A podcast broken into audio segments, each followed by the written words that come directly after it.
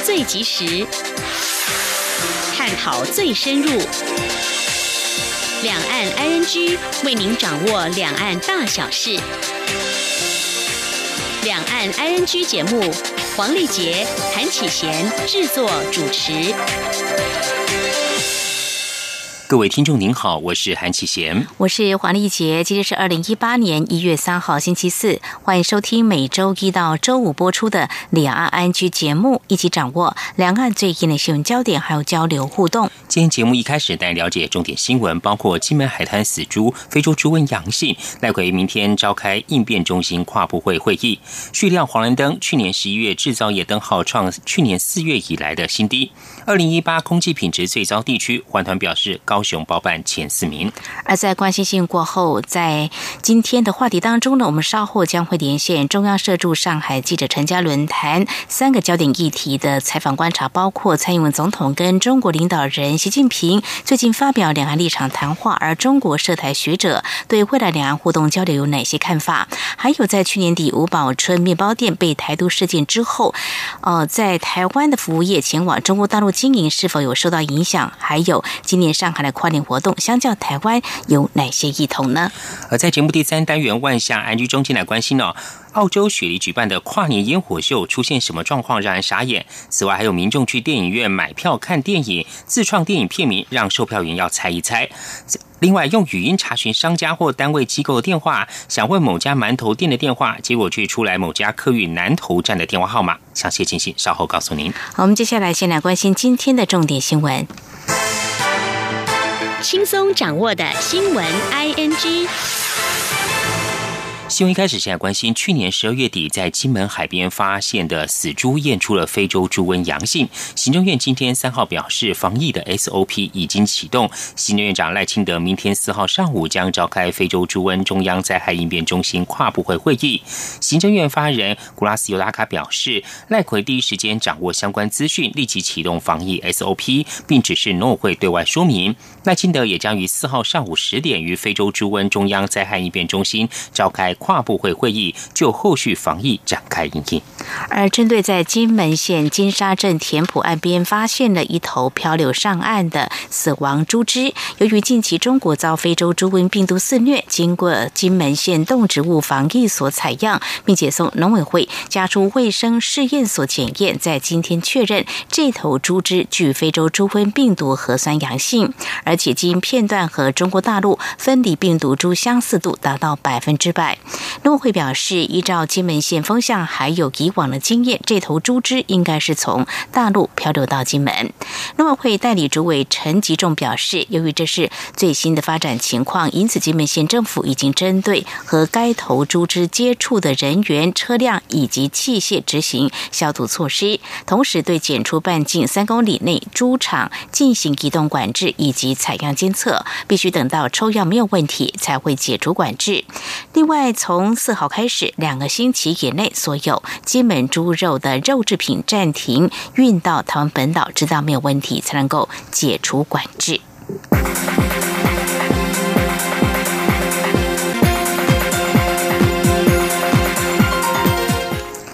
中国国家主席习近平二号就告台湾同胞书四周年发表谈话。行政院长赖清德今天三号表示，习近平的讲话听起来像是对台湾的新战喊话，内容充满矛盾，对照香港情况又充满讽刺。赖奎表示，不管是九二共识或是两岸一家亲，都是导向统一和一国两制。他希望台湾民众觉醒，别再存有幻想。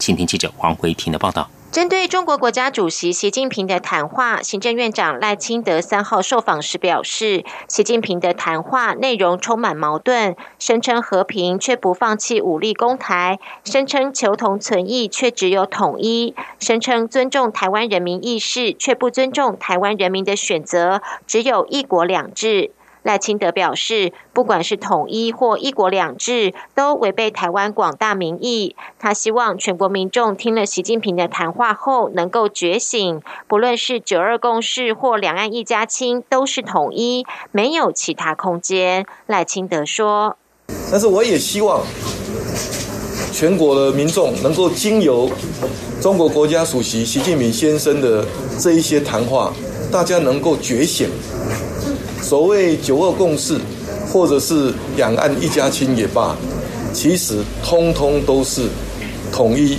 都是导向一国两制，没有其他的空间了。我们必须要对自己有自信，我们必须要团结面对。在这种状况之下，我们千万不要有任何的幻想，自欺欺人，认为两岸一家亲可以谋取所谓的经济利益，而不会丧失主权。又或者是自自我定义九二共识，就是有一中各表的空间。赖清德说，习近平的谈话已经很清楚，还存有幻想的人应该要彻底觉悟，台湾唯有团结走自己的路，才有未来。另外，针对独派大佬发表公开信，要求蔡英文总统放弃竞选连任，赖清德回应，总统府已经就此事做出回应。他认为，台湾正处于内忧外患的时候，在这样的情况下，更要凝聚国人力量，团结一致，这才是最重要的。中央广播电台记者王威婷采访报道。针对蔡英文总统表示始终未接受九二共识，前总统马英九今天接受广播专访时表示，九二共识一中各表并非中共压迫我方接受，而是由我方提出大陆接受，而且九二共识对台湾只有好处没有坏处，他不懂为何蔡总统至今仍坚持不接受，这样两岸关系不可能好转，冲突只会越来越高。今天记者刘平熙的采访报道。中国国家主席习近平二号上上午发表最新对台谈话，在四千字的演说中，习近平说了四十六次的统一，一个中国则用了十二次。蔡英文总统之后也发表谈话，表示习近平的谈话证实所谓九二共识就是一个中国一国两制，但我们始终没有接受九二共识，台湾绝对不会接受一国两制。对此，前总统马英九三号中午接受广播专访时表示，习近平对九二共识的看法与我方有一些出入，但基本的方向一致。所以，国民党与相关人士应该更清楚说明九二共识的内容到底是什么，因为九二共识绝对不能打迷糊仗，这攸关两岸和平与台湾存亡。马英九指出，习近平对台立场一致，过去也曾说过，两岸统一不能一代一代拖下去。但在这次对台谈话中，出现多次“统一一个中国”的用词，显示出习近平的紧迫感。马英九表示，蔡总统一番绝不接受九二共识的谈话，对未来一年多的国内政局不是很正面的发展，而且让两岸关系不可能好转。马英九完整叙述九二共识的由来，强调九二共识一中各表并非中共压迫台湾接受的东西，而是我方提出大陆接受，而且九二共识促进台湾观光与经济，对台湾只有好处没有坏处。希望蔡总统不要以意识形态影响台湾的发展。他说。可是总统如果一再强调我不接受九二共识，这个蛮奇怪的，你知道？是，因为九二共识不是中共压迫我们的东西，是两方，尤其是在李总统当政的时候啊，台湾跟大陆谈出来的一个结果。嗯，而且他根据我们宪法征求条文，还有两岸条例呢，都是符合的。嗯，对台湾只有好处没有坏处。我不知道他为什么到这个时候还要这样的坚持。至于是否不排斥两岸统一，马英九说。在宪法增修条文中预设未来有可能统一，但没有定定时间表。而且根据宪法第二条规定，中华民国是民有、民治、民享的民主共和国，因此他的解读是，即使要统一，也一定要有合适的时间与适当的条件。所谓的条件，就是方法要和平，过程必须民主。他强调，习近平过去也曾讲过，尊重台湾的社会制度与台湾人民的生活方式，而民主就是我们的生活方式。两岸统一这么大的问题，不可能不透过民主程序进行，必须循序渐进，水到渠成。央广记者刘聘熙在台北的采访报道。对于习近平在二号提出的最新对台原则，台北市长柯文哲认为，目前两岸都有立场和坚持，当然是个僵局。双方若有善意、有交流，才有办法突破僵局。如果是双方都开始叫牌，越叫越凶，只会让局面越来越差。他并认为，习近平的谈话内容还没有被台湾主流民意所接受，两岸离心灵契合还有点距离。以下记者欧阳梦平的报道。中国国家主席习近平二号在告台湾同胞书四十周年纪念会发表谈话，提出新的对台工作方针。台北市长柯文哲三号受访时被问到习近平的谈话是否有极统的感觉，柯文哲表示，他只能说了解习近平的立场。他并重申自己坚持两岸关系是五个互相，就是互相认识、互相了解、互相尊重、互相合作以及互相谅解。柯文哲指出，目前两岸都有立场、有坚持，当然是个僵局。就是因为有僵局，所以才要协调、要交流，交流就会带来善意，有善意才比较容易突破僵局。他说：“那我觉得还是那样，大家有善意、有交流，才有办法突破僵局的。如果说大家都开始吼那个叫牌，然后越越叫越凶，你知道吗？大家越越僵，我看很难，很这个局面只会越来越差而已。”对于台湾是不是不该再用九二共识，柯文哲认为最重要的还是增强自己的实力，勿视敌之不来，是无有以待之。在国际谈判桌上，还是实力原则。如果自己的经济不行，国防不行，也没有办法上牌桌跟人家叫牌。对于习近平的谈话内容以及对九二共识的定义，柯文哲也认为还没有被台湾主流民意接受，所以离心灵契合还有点距离。另外，中国大陆国台办主任刘捷一则在纪念会中特别提到“两岸一家亲”。媒体问：“这是不是已经成为目前两岸的通关密语？”柯文哲认为，“两岸一家亲”没有涉及到政治层面，只是事出善意、城市交流的层面，这也还好。至于蔡英文总统的四个必须中强调两岸事务是中央职权，是否没有事出善意？柯文哲说：“其实台北市长也不用讲太多，还是以中央为基调，再去调整而已。”中央广播电台记者欧阳梦平在台北采访报道。针对中国大陆国家主席习近平发表告台湾同胞书四十周年纪念谈话，以及蔡英文总统的回应，国民党今天表示，习近平所提“一国两制”的台湾方案，并非“九二共识”的内涵。目前两岸处于分治的状态，现阶段“一国两制”恐怕难以获得台湾多数民意的支持。国民党期待两岸能够从事制度的竞争，以最佳的福国利民制度，增进两岸人民福祉。另外，一项调查指出，香港有三成四的受访者打算移民或移居外地，主因包括香港本地政治争议太多，其中台湾是较多人选择移民或移居的地方之一。香港中文大学亚太研究所今天三号公布，所方先前访问了七百零八名本地居民，其中百分之三四表示，如果有机会会打算移民或移居外地，这与一年前进行的同类调查结果相当。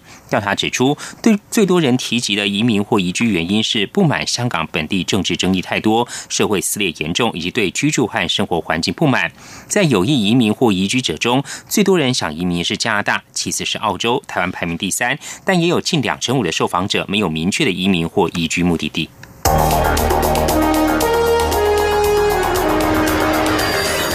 最敏锐的新闻嗅觉，延伸您的视野，让您听到最硬的两岸焦点。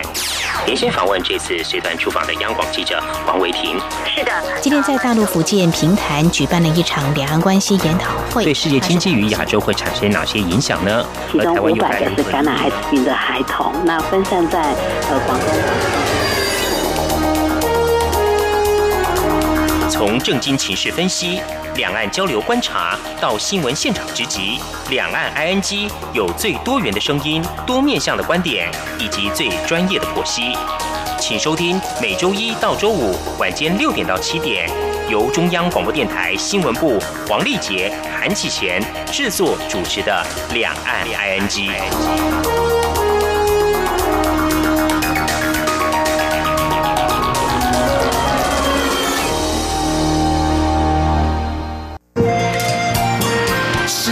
光打开了世界之窗，是阳光翅膀，环绕着地球飞翔。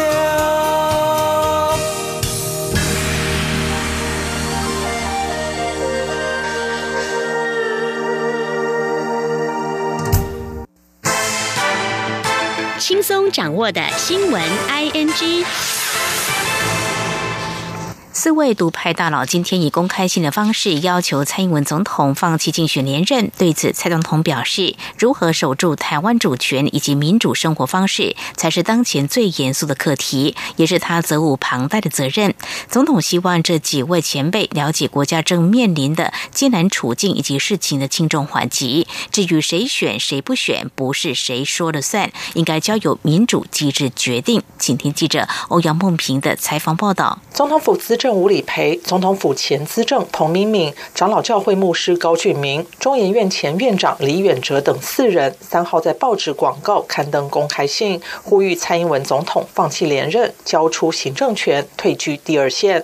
总统府发言人黄崇彦转述，蔡总统在得知这件事情后表示，如何守住台湾的主权，让全世界看见台湾人民的意志与坚持，才是当前最严肃的课题。黄崇彦转述说：“啊，总统认为啊，总统应该为台湾人民的奋斗，而不是为自己的权位。那么，当中国把一国两制端到台湾的大门口，要强迫台湾人吞下去的时候，那么如何守住台湾主权？”守住民主的生活方式，让世界那么看到台湾人的意志与坚持，这才是台湾当前最严肃的课题。那么也是总统啊，身为这个民选领袖最重要的责任。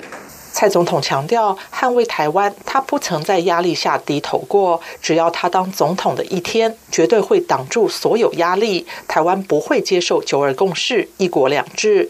总统表示，人民用选票托付他，就是要他捍卫这个国家。他会坚守岗位，用尽每一分力气。总统并指出，对于这些前辈，他希望他们能够真正去了解这个国家所面临的艰难处境以及事情的轻重缓急。民进党提名谁，台湾人民选择谁，都有民主机制做最好的决定。谁要选，谁不选，不是谁说了算。相信民主机制就对了。中央广播电台记者欧阳梦平在台北采访报道。另外来关心，台湾经济研究院今天三号公布去年十一月制造业景气灯号，维持代表景气低迷的黄蓝灯，出估信号值为十点七九分，是二零一八年四月以来新低。距离景气衰退蓝灯只差不到零点三分。台经院分析，智慧手机需求放缓，半导体进入库存调整阶段，国际原物料价格大幅下跌等因素影响，加上美中贸易争端不确定性，厂商接单转趋保守观望。请听记者杨文军的采访报道。台经院三号公布，去年十一月制造业景气灯号连续六个月维持代表景气低迷的黄蓝灯，出估信号值十点七九分，较十月减少一点二三分，为二零一八年四月以来新低。若未来实际值公布低于十点五分，灯号就会落入景气衰退的蓝灯。台经院分析，受到智慧手机需求放缓、半导体进入库存调整阶段、国际原物料价格大幅下跌。等因素影响，加上美中贸易争端不确定性，厂商接单转趋保守观望，使得国内出口与外销订单年增率皆由正转负，制造业生产动能受限，拖累需求面、原物料投入面及售价面的指标表现。台经院认为，尽管全球经济出现一些缓和迹象，如美中贸易战暂时休兵、联准会下修今年升息幅度、产油国同意扩大减产等，但这些成效。仍有待后续观察。台经院助理研究员方俊德说：“原因主要是在于这个全球股市，我们可以发现，从去年第四季开始的波动是加剧的，那使得全金融市场的恐慌情绪是高涨。那再者，我们也观察到国际油价已经跌到差不多在四十五五美元上下。那尤其国际油价如果剧烈震荡的话，可能会不利于这个原物料产业的表现。”另外，台经院也提到，由于美中贸易逆差人大，加上制裁权、技术转移、市场准入等问题未解，除非中方进一步承诺且实质加大开放市场，否则短期内美中贸易争端仍难以完全消弭，增添全球经济前景的不确定性。中央广播电台记者杨文军台北采访报道。行政院会今天通过《外国人投资条例》以及《华侨回国投资条例》修正草案，简化外国人和华侨在台湾投资程序。修法后，由事前核准制改为原则事后报备，例外事前核准，将可以提升外国人在台湾投资的便利性、透明性和可预测性。今天记者王维婷的采访报道。行政院会三号通过《外国人投资条例》及《华侨回国投资条例》修正草案，未来除了依投资型。为投资形态区分之一定金额或持股比例以上的案件，投资限制投资之项目，投资人为外国政府或特定地区投资人等案件需事先核准外，其余都可以采事后申报，大幅简化外国人或华侨来台湾投资的程序。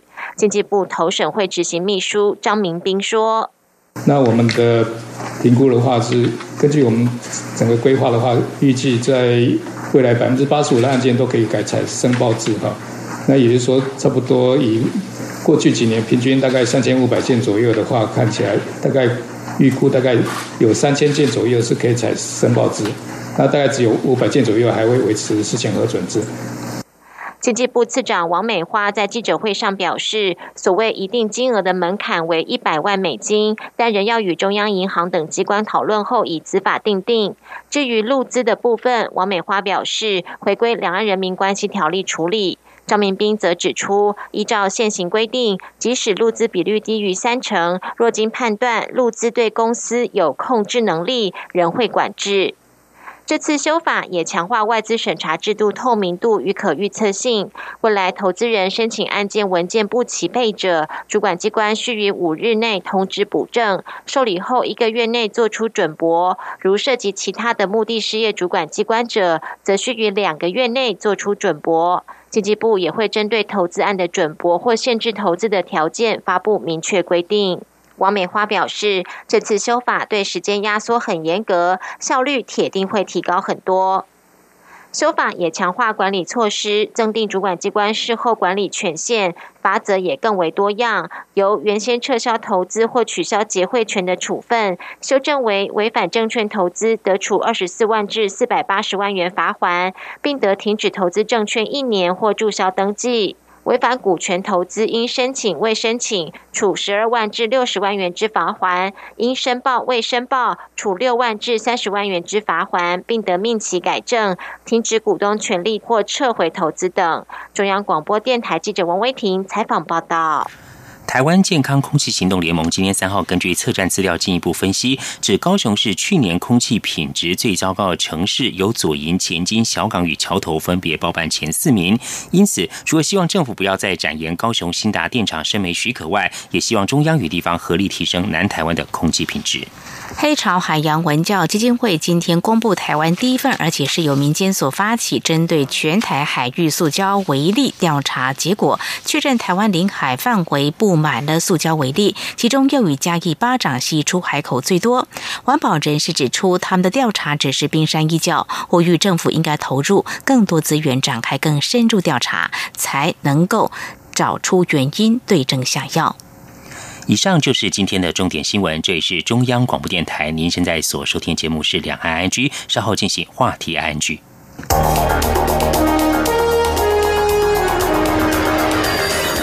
最敏锐的新闻嗅觉，延伸您的视野，让您听到最硬的两岸焦点。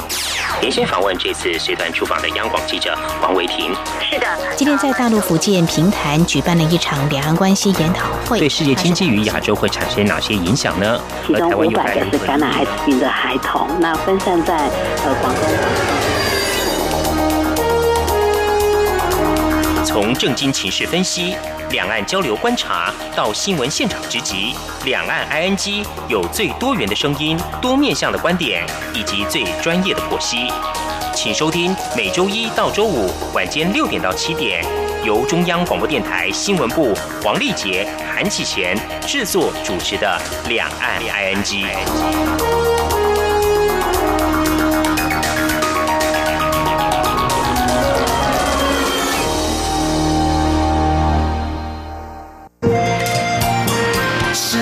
光打开了世界之窗是阳光翅膀环绕着地球飞翔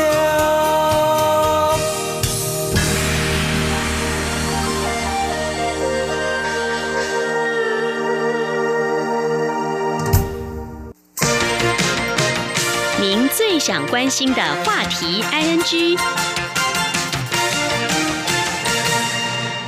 这里是中央广播电台，听众朋友现在所收听的节目是《两岸安居》。接下来要透过和中央社驻上海记者陈嘉伦连线，来关注台湾和中国大陆领导人在新的一年来临之际发表两岸互动交流立场谈话，未来两岸关系还有情势发展有哪些观察的焦点？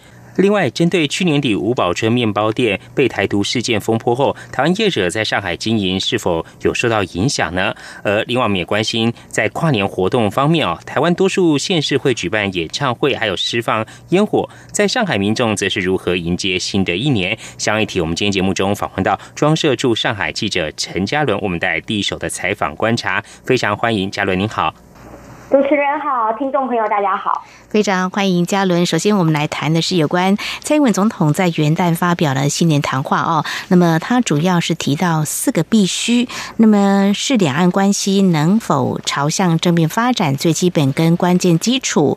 呃，包括了呼吁中国必须正视中华民国存在的事实，必须尊重两千三百万人民对自由民主的坚持，还有必须以和平对等方式处理两岸之间的歧义，也必须是政府或政府所授权的工具。权力机构坐下来谈。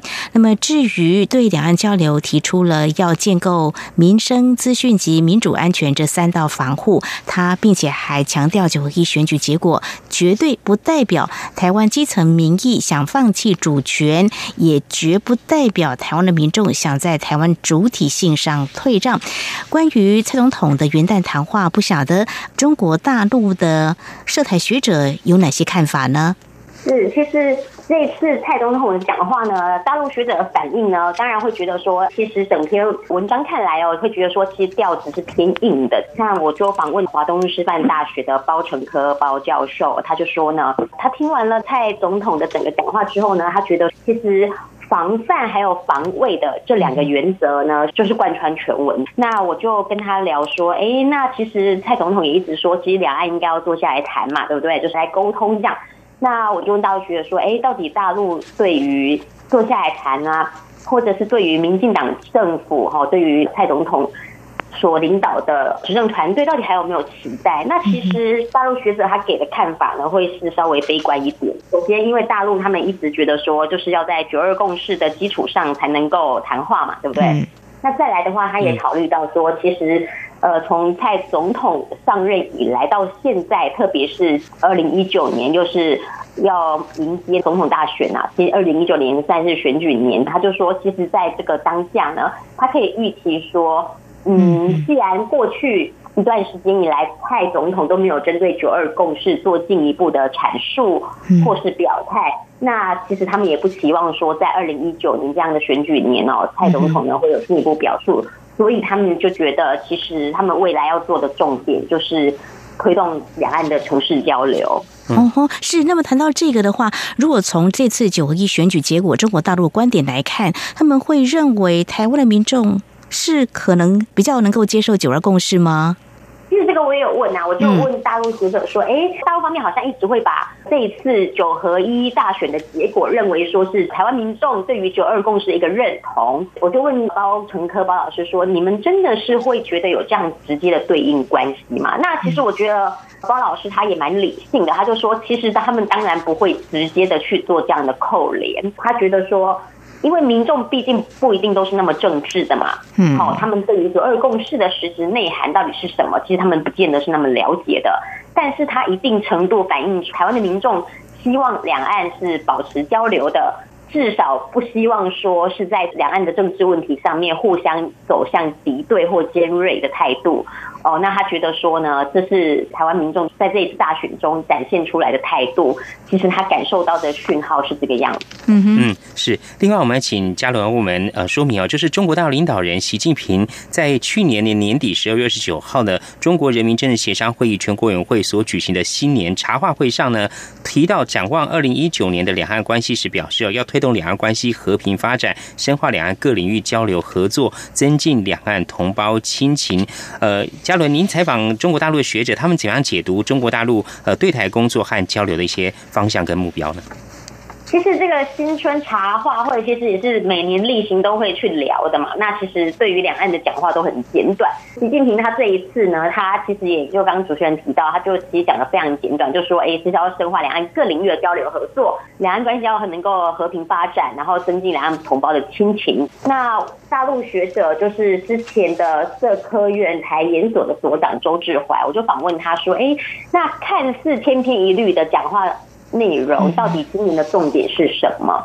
周志怀老师他讲的内容，其实呢都是呼应的。对于台湾这次九合一大选结果来看哦，就是你必须要在这样一个背景理解下，他就说呢，这一次习近平讲话的重点呢，当然和平发展是一定的，是基调，但是他想要突出的重点，其实也是交流这一部分。嗯，那我周志怀他有特别去点到说，特别是在这一次大选过后。如果台湾的地方县是首长和大陆官方，其实双方都有意愿的话，他就说了，城市交流的力度可能会达到前所未有。那他这样子的表态，其实就是指说，大陆这方面其实他们是觉得是乐观其成的，甚至是张开双倍欢迎的。看说台湾方面会怎么样的反应嘛？这样子是嘉伦。那呃，这位学者周志怀，他对于两岸目前双方的政府公权力要进行互动，或者是他们的一些对台政策方向，他有什么的看法呢？其实。还是一样哦。如果说要提到官方或是公权力的互动，那大陆学者他们都会一再重申，就是你必须要在一个中国原则的九二共识上来进行沟通交流。那这一部分，其实，在台湾内部，或者说现在我们的政府，其实是有一些疑虑的，或是说希望能够再去创造一些新共识这样子，所以。现在在两边比较不对等，就是对于九二共识的理解是不同的情况下，其实就会比较难进行进一步的沟通。就站在大陆学者的角度来看的话，他们就说，其实如果说要涉及公权力的互动交流，其实都还是很困难的。他就说，自从呃民进党上台以来哦，周志怀就说，大陆呢现在都是透过单向施策的模式，也就是大陆单方面去。推动他们认为大陆呢，因为现在不能够借由官方的途径去做两岸的交流，那所以呢，他们就透过单向施策的模式，也就是看大陆方面他们能做什么，他们就尽量做。那他们能够做的，其实就是把希望寄于台湾人民身上嘛。所以周志华也特别提到说，大陆在去年的二月二十八号就公布了对台三十一条。嗯他说这个成果呢，大陆的评估觉得是非常好的。那未来的一年，或者是说接下来大陆会继续对台有什么样的措施呢？那他就说，基本上还是会往更多会台政策的措施这个方向去推进。那他就说，就延续着对台三十一条推出的脉络来看，大陆还会再持续加强力度哦，去做更多的会台措施。那这是一个基本方向。那在这个方向上会做更多的变化或是调整，他们说这些都是弹性，是可以预期的。毕竟这一次就是九合一大选过后嘛，其实蓝绿版图有变动之后，那他们保持着。会台的基础上面，未来可以做的调整跟沟通，透过现实来交流，可以做的变化是会更多的。嗯哼，非常谢谢嘉伦带给我们你在上海所掌握到的一些讯息。那么，也就是针对中国大陆领导人习近平，那么在去年底在中国人民政治协商会议全国委员会所举行的新年茶会上提到，这个两岸关系展望未来的发展，提到呢推动两岸关系和平发展，深化两岸各领域交。交流合作，增进两岸同胞的亲情。而中国大陆的涉台学者是怎么样来看待未来两岸的交流？那么事实上提到呢，两岸的城市交流，蔡英文总统也正面看待。不过呢，在今年的元旦谈话当中，总统也特别提到有四个必须，其中一个就是涵盖两岸的这个。交流，政府跟政府所授权的公权力机构要坐下来谈，这是很必要的一个条件。未来两岸的互动交流，那么中国大陆是否单向施策的模式，那么会持续来进行，同时会加大力度，也是未来我们所要观察的焦点。好，这是我们连线中央社驻上海记者陈嘉伦，首先带给我们第一个焦点议题。在稍后节目呢，我们再连线嘉伦来跟我们谈谈，就是台商前往中国。大陆来经营。在之前节目当中，我们有提到了吴宝春台独事件，那么相关的业者他们在上海经营的情况如何？是不是有受到一些影响？那么稍后请嘉伦来告诉我们。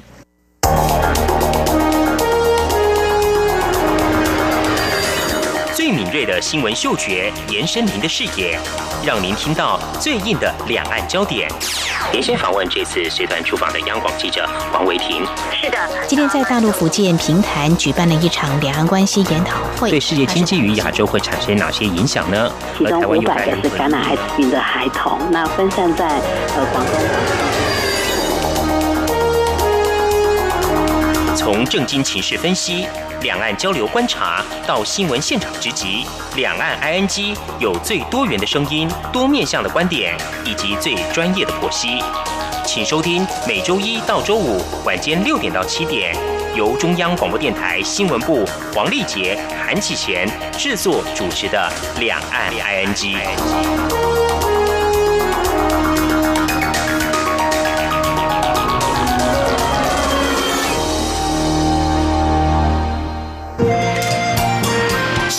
阳光，翅膀打开了世界之窗，是阳光翅膀，环绕着地球飞翔。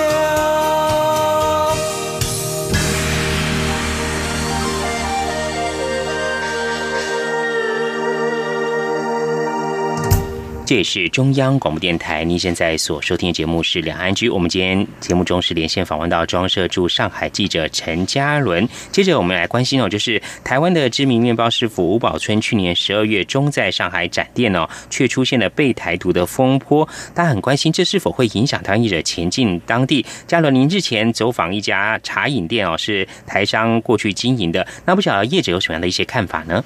其实台商到大陆做生意哦，在政治问题上面，他们是都还蛮低调的啦。因为毕竟说在大陆这边，特别是两岸的政治议题，对这个市场呢带来的负面效应哦，有时候都会多过正面效应，所以其实他们都还蛮低调。那这一次就是主持人刚好提到，就是吴宝春事件之后呢，到底大陆的台商或者说这些后继者。他们怎么样去看待说未来在大陆做生意的一些调整哦？其实那个谢小婷他们到上海来开饮料店，我就有特别去问，就说：哎，你们到底会不会觉得自己会被事件波及？那其实我觉得业者的观察还蛮有意思的，他就跟我说，因为他们开店就紧接在吴宝春台独面包事件后嘛，那他就说，其实他们一开始呢就有点担心说，哎，会不会呢？就是这个事件延烧下来，然后让他们的。生意反而开店的时候做的不好。那他说，其实现场的观察来看，他发现说，其实大陆民众呢，与其说他们很关心政治问题，倒不如说他们真正很在乎是台湾的东西可不可以带来好吃，给他们带来好吃口，就味觉上面的享受这样子。业者他还有提到说，再来除了这种政治因素上的担心，他们其实另外一方面担心的是说，现在大陆的其实他们的经济状况，虽然说现在是感觉是有点成长停滞，但是基本上在消费转型升级上面，其实都是一直有在进步的。包括说你要吃到很高端的、很精品的那种。饮食期也机会是很多的，这样子琳琅满目。那他就说，那台湾相较之下会不会就没有那么有竞争力，或是没有那么有吸引力了？他们的团队就做了一些内部调查，那他就发现说，哎，大陆的民众呢，基本上对于台湾的品牌都还是蛮认可的。他觉得台湾的品牌就是有一定水准的象征这样子。那再来就是说，台湾的品牌有一个好处，就是相较于美日欧嗯来讲的话，它其实台湾的 CP 值是非常高的，嗯就是。可能可以享受到一样的品质，但是在价格上又不会像美国或日本或欧洲那么贵，所以他们对于台湾品牌其实那个亲近性是很够的这样子。那这个业者他还有跟我提到说，其实呢，他觉得大部分的民众啊，虽然说现在在网络上可能会一直因为政治议题就开始所谓的互骂，但他觉得说，其实回到线下的实体，就是实际的日常生活来看，他觉得其实大家都还蛮理性的。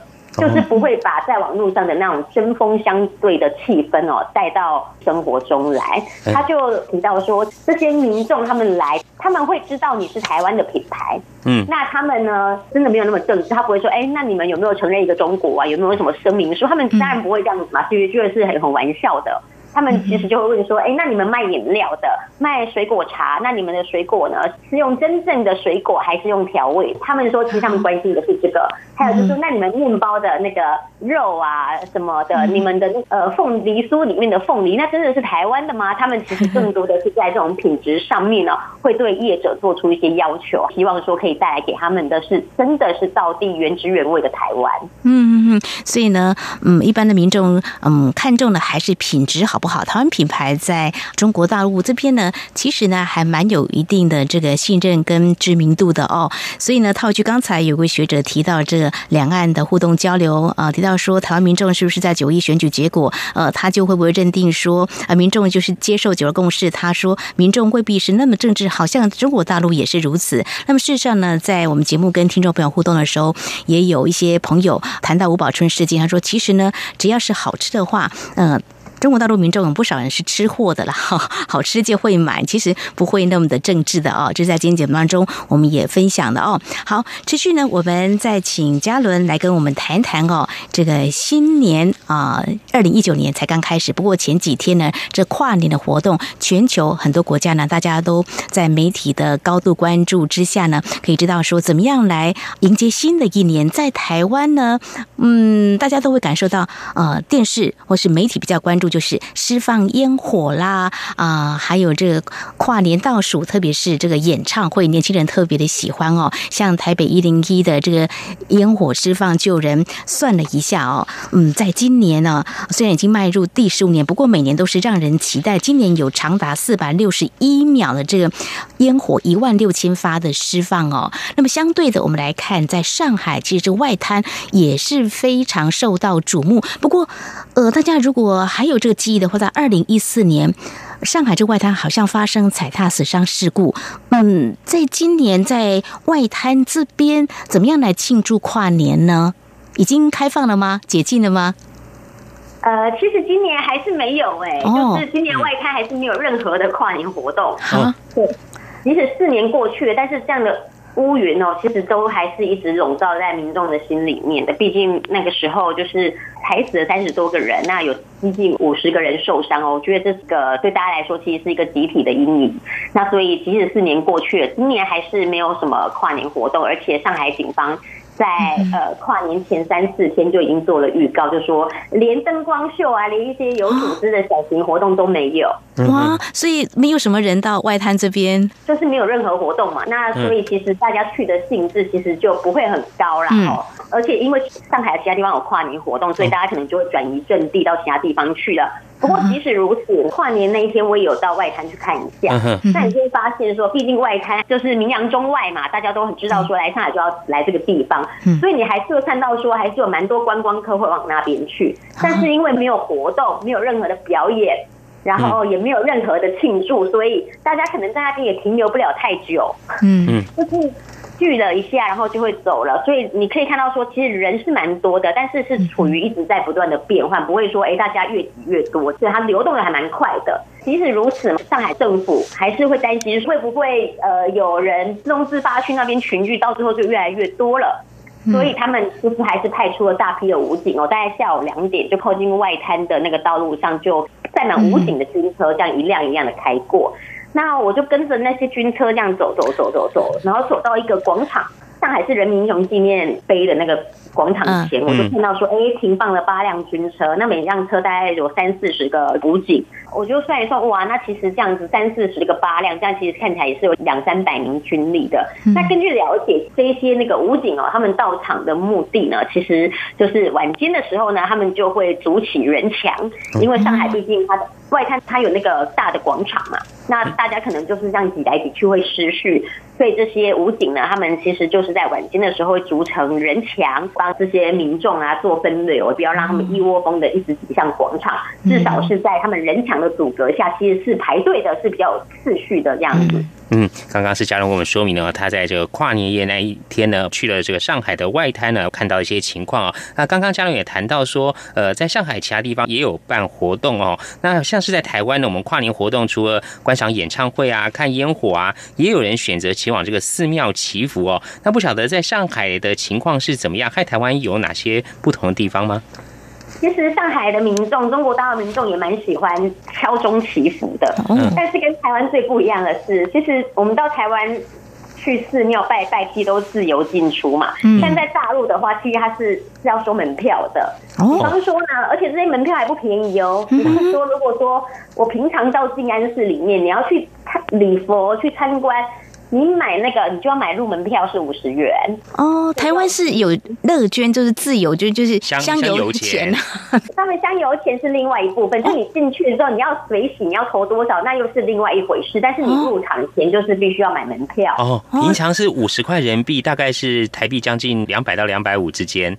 对，那过年的期间有变化吗？过年期间的话，有的寺庙就是卖的更贵啦，因为他就把敲钟。这个活动你把它包进去，比方说，上海很有名的龙华寺，它本来一张门票是十元。那跨年呢？跨年那一天呢，他们就举办了龙华敲钟活动。那这个活动是晚间十点才开始让你入场这样子哈。然后每张门票呢，就从本来人民币十元变成一百元。嗯，哇，那人潮很多吗？很多，而且这些票都还是有限额的哦，因为。我们刚提到，就是说，其实上海他们都不希望说有太多的人群聚在一起，导致意外事故发生嘛。嗯，所以他们其实把这个门票抬高，也是希望可以达到以价质量的效用。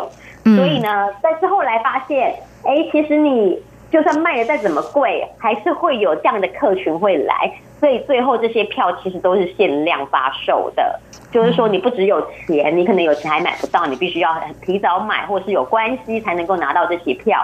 所以呢，像我们刚提到龙华寺啊，或者是静安寺啊，其实我私下问过一些台商哦，我们新年跨年的时候，我们会送贺礼啊，就是会有一些仪式性的活动。那另外在上海，就是如果说你是一个名望很够的人的话，你还会受邀敲钟，就敲钟呢，这也是名望的代表。你能够受邀，其实这是无上的荣耀哦。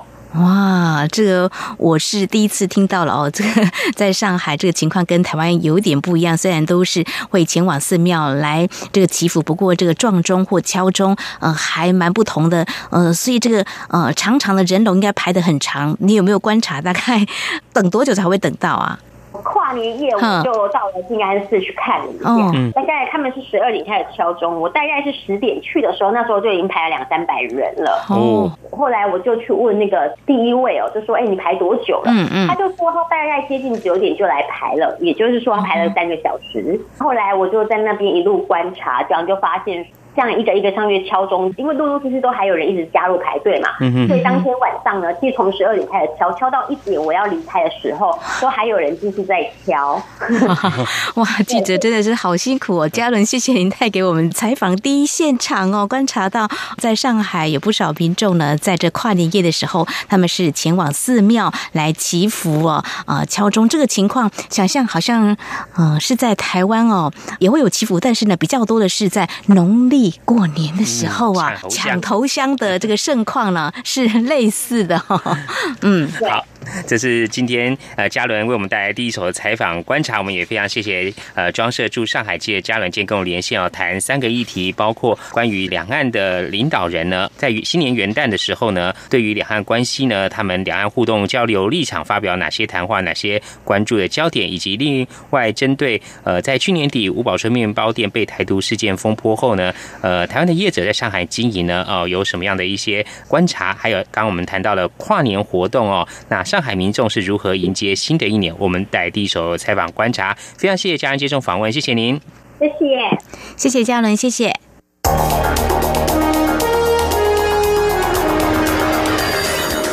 敏锐的新闻嗅觉，延伸您的视野，让您听到最硬的两岸焦点。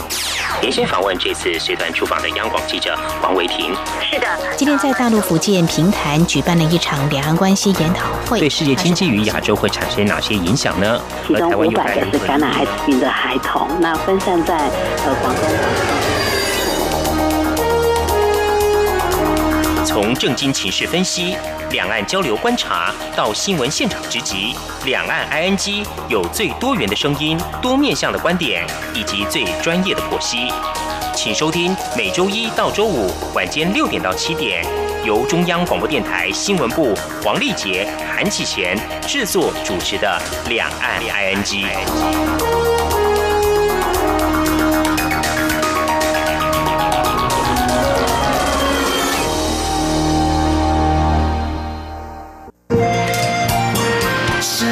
光，翅膀打开了世界之窗，是阳光翅膀环绕着地球飞翔。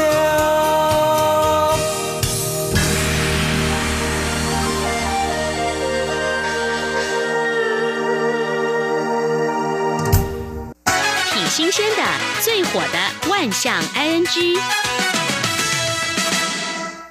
这里是中央广播电台，您现在所收听的节目是两岸居，到了万象安居单元，丽姐啊，嗯，二零一九年刚到。跨年夜那天晚上哦，天气有点冷，哦是躲在家里 看电视转播，然后看那电视上的烟火播放，很漂亮，很漂亮。嗯，其实，在二零一九年元旦这一天哦，就是倒数计时到跨年这个时候，不同的国家日出的时间或到达这个二零一九年一月一号凌晨零点零分的时间是不一样。那在南半球有个城市，他们跨年倒数呢是很受瞩目，就是澳洲的雪梨哦。对，那雪梨今年呢烟火秀的监督表示哦，他们筹划了。十五个月哦，来放这个烟火活动哦，嗯，庆祝这个二零一九年新年快乐。哎，放出来也很漂亮。我们知道雪梨的在雪梨港哦，有这个 Opera House，就是雪梨歌剧院，还有雪梨大桥。这烟火每年都是大家非常瞩目，非常漂亮。嗯，今年呢也是很漂亮。嗯，不过啊，这个活动进行中啊，在港湾大桥塔上有一个数字的荧幕会显示出一些字，比如说 Happy New Year 啊，新年快乐。嗯，但是呢，Happy New Year 是没有错，新年快乐，但是下面写个二零一八。啊，所以这个数字没有更换过来，人家从二零一八跨到二零一九，应该是写二零一九，对，还停留在二零一八。哇，结果这个监督他讲说很不好意思啊，他说我们花了一年多四五个月来筹办，结果居然还发生这种事情。不过这个事情就是乌龙哦，那还是要往前看的哈，迎接新的一年。好，其实搞错的事情呢，有些人就猜到，有些人猜不到。像我们刚刚讲这二零一八，一看就是很明显是搞错了。对，那有很多的民众。去这个电影院买电影票的时候，他想看这部电影，可是他说不出这个片名。我们知道这个取这个片名，有些是外国电影来翻译嘛，哦，翻译的话可能我要希望信达美，哎，翻得很漂亮，是，当然有时候就不好记，有时候不然就是片名太长也记不住，对，像是呢有电影院的工作人员就讲说啊，之前有部片叫做《与神同行》，哎，卖座不错，哎，结果呢有人就念成了《与神同在》，这个卖票的员工呢也想，这个大概就是那一部片了，啊，另外有一部呢是美国的摔跤巨星后来演电影哦，也非常受到欢迎，叫《巨石》。强森，然后他演的一部片叫《摩天大楼》，嗯，就有观众呢就跑去说要看摩天轮。哦，所以呢，摩天轮 很多民众大家想说去搭个摩天轮，哎，可能这家电影院没有这个摩天轮啊，因为我知道有些这个 shopping mall 的电影院影城，他们 shopping mall 本身有摩天轮。他如果说我要看摩天轮，他可能会往说你往那个方向走。另外前一阵子呢，还有部片子漫画改编的叫做《死侍》，嗯，不过就念成死特啊，哦，可能看错了，因为左边的部首不一样。一个是人字旁，一个是这个牛字牛字旁嘛，哎，一字之差哈。另外还有之前蛮有名的叫《侏罗纪世界》，拍了好多的续集了哈，也票房都不错，也非常受欢迎。哎，就有人直接讲说我要看恐龙啊。他直接看恐龙，哎，不过这个恐龙哦，有另外这个动漫片也叫恐龙啊。哦，如果说当时候如果有两部片同时上映的话，那是你要看哪一部？这卖票员可能就不太了解啊。对，另外还有一部片子啊，叫做《人面鱼》，但是呢，有民众就讲说啊，我要看鱼肉啊。直接讲鱼肉简化版的，不过呢，我想这个应该想一下转一下还听得懂了哈。另外，台湾的中华电信啊，以前电信局有这个查号台，嗯，那现在有手机网络很方便啊，对啊，就拨一拨这样上网去查，都可以查到这个电话号码。在以前呢，智慧型手机还没有出来之前啊，我们比如说要找一些商家行号啊，我们可能就是打电话到这个一零四或一零五查号台查询这个电话是多少。嗯，哎，他们曾经遇过一些状况，比如说他们这个语音里面啊，有人。问说要找台南白河的水库管理所哦，白河水库管理所，然后没有听对吗？这个语音呢，就直接上面就显示是听成这个北海道昆布锅，哎，差很大哎。另外还有查长庚医院的急诊室啊，长庚急诊室，结果显示出来的是长庚的屈臣氏。哇，急诊跟屈臣氏哦，医很近啊。对，要查这个南巴里民宿。嗯，得到的答案是移民署的电话。哎呀，跑到官方的单位去了。哎，这语音辨识哦。嗯，那另外人工回答的，哎，有时候也会听不清楚哦。哦，比如说有民众打电话去要查这个国光馒头一家馒头店，嗯嗯，结果呢，他听成国光客运的南头站，也是差很大呢。还有另外要查一个在新北市的三家火车站，哦，这个三家是一个地名哦，三家火车站，就查号员听成三家。哎呦，山跟山有卷舌跟没有卷舌也是有差异的呢。然后他还告诉民众哦，说我们查号台一次只能查两家，不能查三家。另外，我在看网络上这个也蛮妙的哦，嗯，就是有一名网友，他说他有一天接到他爸爸哦，用社群软体传讯息给他，跟他讲说哦，蛤蜊睡前要放冰箱，蛤蜊睡前放冰箱，嗯，哎。我看了一下，我应该知道他的意思，就是说我在睡之前把蛤蜊放到冰箱里头。哎，对，嗯，结果呢，他听到之后啊，嘿，他就想说。蛤蜊睡前要放冰箱，那蛤蜊是怎么睡的呢？他就跑去看着蛤蜊啊，他没有看到蛤蜊的眼睛，要很难找吧？要请专家来告诉我们。结果他就很积极的还询问说：“嗯，问他爸爸说，我怎么知道他睡了没有？他眼睛在哪里？”所以我觉得这个赖的这个文字使用啊很精简。所以如果按照我们以前上课的时候老师教我们的语法，就要主词的、动词、受词，要按照这样的话，蛤蜊睡前放冰箱，的确是蛤蜊睡之前要放冰箱，的确是这个样子啦。不过有时候就是呃，要多一点的理解，因为现在这种赖的语言，还有这个网络语言，实在是让我们有时候要稍微转一下。嗯嗯，有时候还想少打几个字嘛。没错，他如果打个逗号说蛤蜊逗号睡前放冰箱，这样就好多了。你睡前把蛤蜊放冰箱啊，应该是这样这样子啊。好，那另外这也是一个搞错的状况。现在这个娃娃机啊很风行。台湾的桃园呢，有一名男子和朋友去这个娃娃机店夹娃娃，他投了五枚硬币之后啊，成功的夹到一个铁盒装的喇叭。哇，也不蛮不错的呢。哎，结果他打开之后啊，并没有看到喇叭，把这铁盒打开，空的吗？不是，它里面哦好多钱啊！哇，怎么那么棒啊？哇，他想说这天上掉下来礼物啊。对。不过呢，他想一想不太对。